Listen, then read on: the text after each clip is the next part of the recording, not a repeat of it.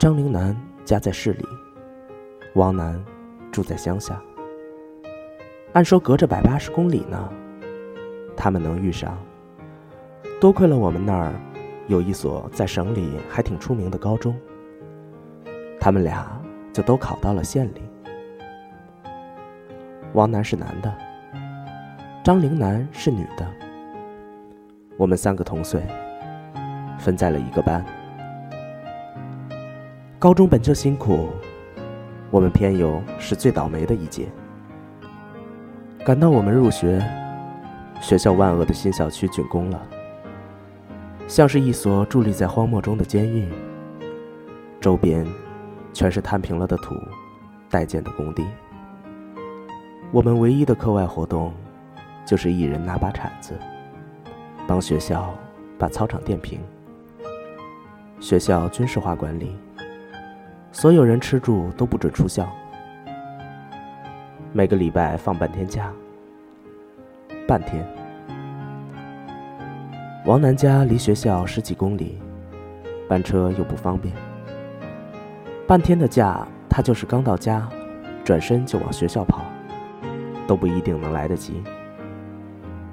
那时我爸刚好在他们乡上班，每礼拜都要骑着他的小摩托，披风带雨的来回突突几趟。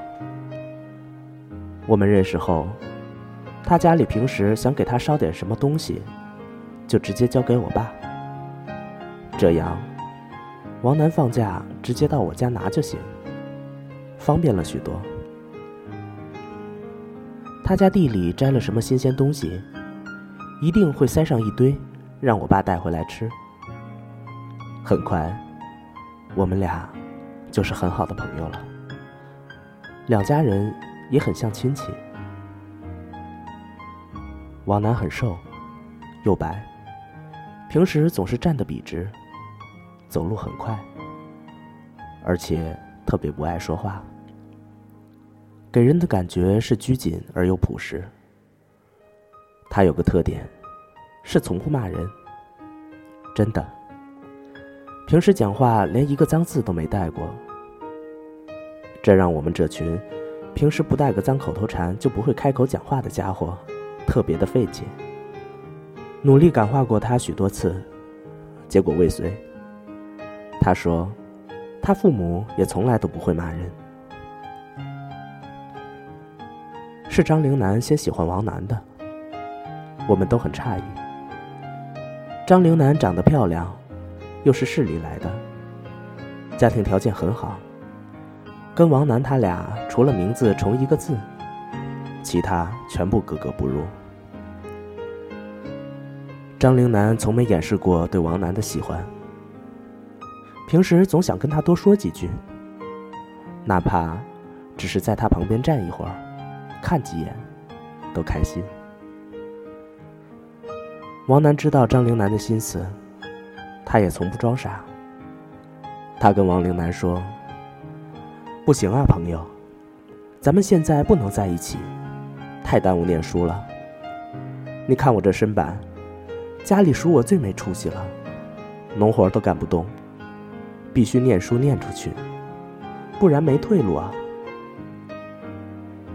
张灵南懒得理他，说：“算了吧，你别挣扎了，咱俩没在一起，你这书也念得不咋样，还不如被我耽误耽误。”你身板不行，我行啊，什么活都干得动。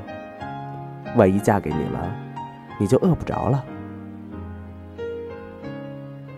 张灵南每次回家都带些好吃的、好用的回来，拿给王楠。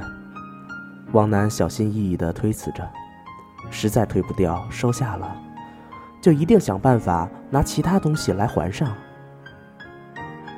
王楠这人特别的大方。是种性格，跟穷富无关。他也没什么好送的，家里捎过来什么吃的，他就分张陵南一些。张陵南特别喜欢，说他家的花生是吃过最香的，他妈妈做的辣椒酱，也是吃到每顿饭都离不了，这辈子必须嫁过去。学校不仅吃的不怎么样，关键喝的水也不好。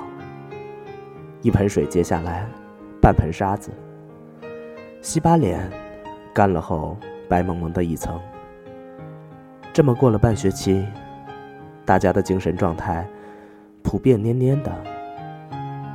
学校想来想去，也没有发现什么改善环境的好办法，就决定先改善学生体质。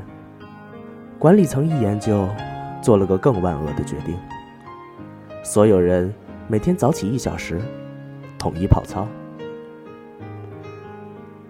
天渐渐冷了起来。为了防止大家偷懒，学校要求跑操时各班班主任都要到场监督。张灵南在一次跑操的过程中突然晕倒了，慌乱的大家把他围起来，不知怎么办好。王楠从人群中冲了出来，蹲下摇了摇张灵南，见没反应后，抱起他。就往医务室跑。到医务室，他告诉医生，张灵南曾跟他说过，自己肚子饿或运动时就会头晕心慌。当时检查说是因为血糖过低。医生赶紧给打上了点滴，又口服了些糖分。张灵南渐渐的清醒了，躺在医务室的小床上，开心的不行。他大致知道发生了什么，眉飞色舞的问王楠：“你怎么回事？这不劲儿挺大的吗？你在家是故意装着不想干活吧？是不是想通了要跟我在一起？”王楠说：“没，也没多大劲儿。你平时可真没少吃。跑这一趟，胳膊都快累脱臼了。看你晕在那儿，太没出息了。”脑子一白，就把你扛过来了。不知道聊了多久，医生过来了，看见张灵南的手，又气又想笑。挂着点滴，他俩连说带比划的，针头早就移位了，葡萄糖一滴也没有输到血管里，都堆在了手上，肿起了鹅蛋大小的包。医生推搡着把王楠撵回去上课。问张陵南：“手肿成这样，你自己就没发现？你就不疼？”张陵南说：“不疼。”大家朝夕相处，其实班里每个人都知道他俩关系好。可学校规定，恋爱是要开除的。他俩关系好，他俩人好，大伙儿都喜欢他们。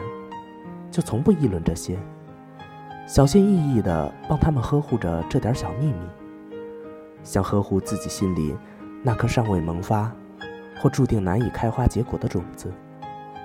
但这事一闹，那么多老师在场，他俩就算公开了。班主任说要见他们两个的家长。张灵南跟王楠说：“别担心，有我妈呢。”她很开明。张灵南把一切都如实相告，妈妈第二天就来了，先去见了老师，又见他俩。这是王楠第一次见张灵南的妈妈。张陵南爸爸前几年去世后，妈妈受了很大的打击，把家里原本红火的生意停了，钱制成了不动产出租，顾上家里的一切开支，母女俩相依为命。张陵南说：“妈妈还资助着几个山区的孩子。上次暑假，张陵南想让妈妈带着他一起去资助孩子的山区看看。他建议别总资助那几个人，把钱买成文具，拿去发给所有孩子，就当去散心了。妈妈不同意，说：散心可以去很多地方，没必要为了虚荣专门跑去那里。”默默在背后帮孩子们就行了，也不用试着去爱所有人，把能照顾到的都照顾好就足够了。在王楠看来，张陵南妈妈心里慈悲又透亮，让他有说不出的信任、敬畏。就这样一个人，他并没有阻止他跟自己的女儿在一起，并没有瞧不起他。他妈妈说，已经跟老师解释过张灵南有低血糖，怕学校再为难他俩，还撒了个小谎，说他跟王楠的父母都是好朋友，是他拜托王楠平时多照顾张灵南。他妈妈说，不反对他们就这么相处，但要有底线，在这个年龄尽力多学点东西，还是天经地义。他俩从没什么过分的行为，也没造成什么恶劣影响，学校就不了了之了。高二文理分科，张陵南学文，王楠读理。我也选了理科，又跟王楠分到一起。当时成绩差的选科这事儿，对于我来说像局外人一样。问我爹该咋选，我爹大手一挥：“男孩子读理科好。”我就选了理科。我物理化学加起来从没超过三十分，我选了理科。直到现在，一做噩梦就是考化学，所以，我以后就算不孝顺我爹，那也是有原因的。他俩没在一个班了，相处的时间就少了许多。校门口的高考倒计时牌还剩两百多天时，王楠的牙突然坏了。牙疼真的是病，并且疼起来要人命。常常见他上课时疼得一头冷汗，趴在桌子上。校医务室只是看一些头疼发热的小病，对这种也没什么好的办法。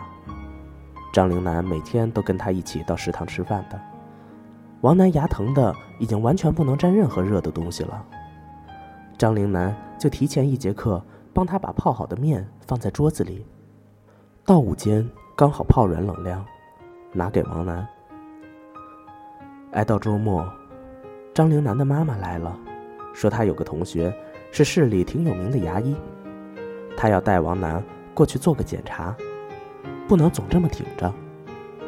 王楠极力的拒绝，甚至有些生气。张陵南私自把这件事告诉了妈妈，但母女俩态度坚决，他只好硬头皮跟着去了。检查结果大体是因为王楠有颗牙正不按套路的疯长，之前已经让周边的牙参差不齐了，现在应该是压迫到了神经，就开始剧痛。医生建议立即把坏牙拔除，再戴上牙套矫正。王楠想了想，说要回家拿钱，再来做手术。张玲楠妈妈说不要钱的，本来是小手术，也用不了什么钱。这又是他最好的朋友，他已经告诉医生这是自家的孩子，无论如何都不会要钱的。况且他现在正在备考，时间比什么都重要。哪有空这么来回折腾？王楠拗不过他们母女俩，就把手术做了。一个礼拜后，伤口愈合。趁放假，张灵南又陪他坐大巴回到诊所，让医生给戴上了矫正牙套。回来时，张灵南咯咯地笑了一路。他们母女俩一手把王楠弄成牙套男了。我们一起经历了高考。对两个学习一般、文理科不同的学生来说，能选择的余地并不算多。他们很努力的想去一个城市，但没成功。张陵南去了重庆，王楠到了北京。我倒是想选择，但成绩把我限得死死的。我拉着箱子去武汉深造了。大学的日子，他俩跟许多异地的情侣一样。把大部分的钱都花在了话费和去见对方的路上。张灵南经济比王楠好了太多，他处处想着能照顾他一点。王楠也倔强，多受一点恩惠就感觉如针毡在身。他挤出了课余所有的时间打零工，多攒点儿。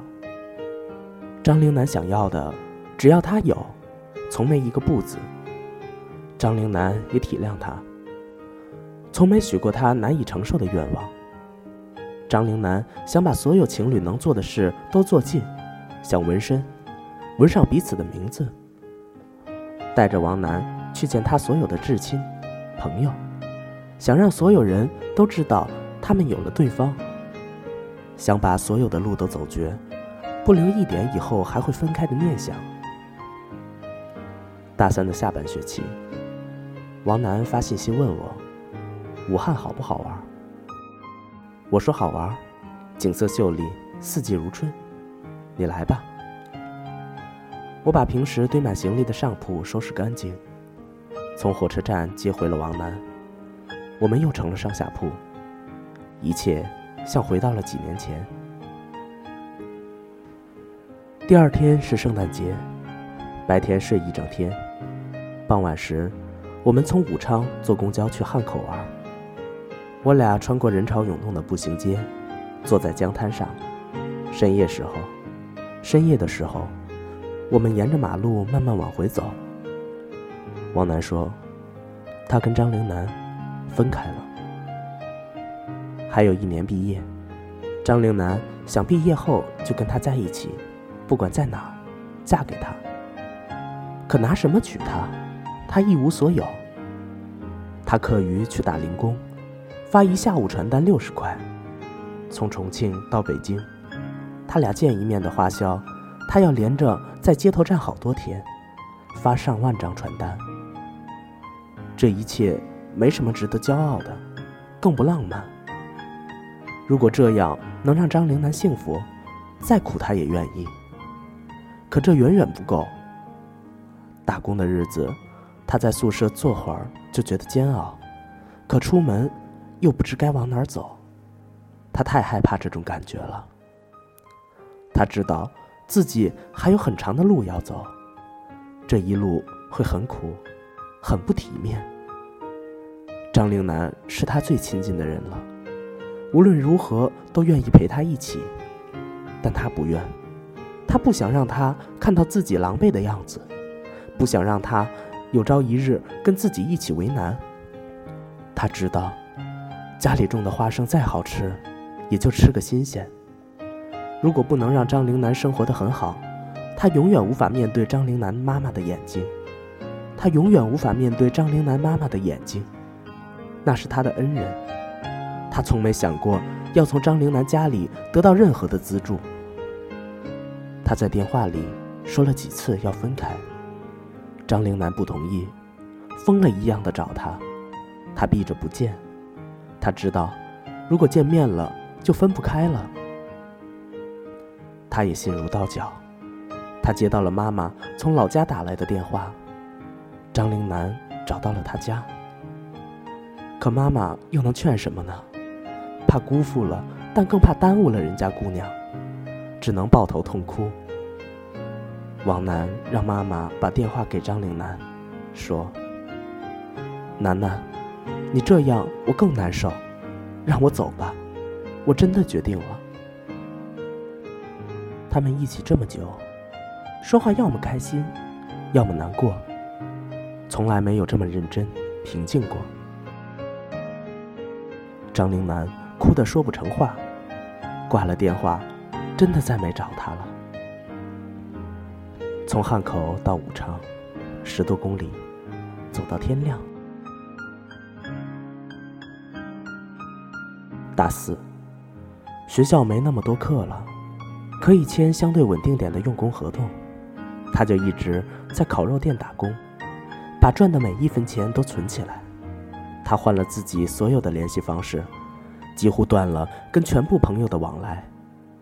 毕业后，他应聘到一家电梯公司做销售，这种只拿一点点底薪，全部靠业绩来提成的工作，大家通常都是当做学学经验，熬过应届生一年的跳板。只有他在认真做，他喜欢这种多劳多得、按劳分配的模式。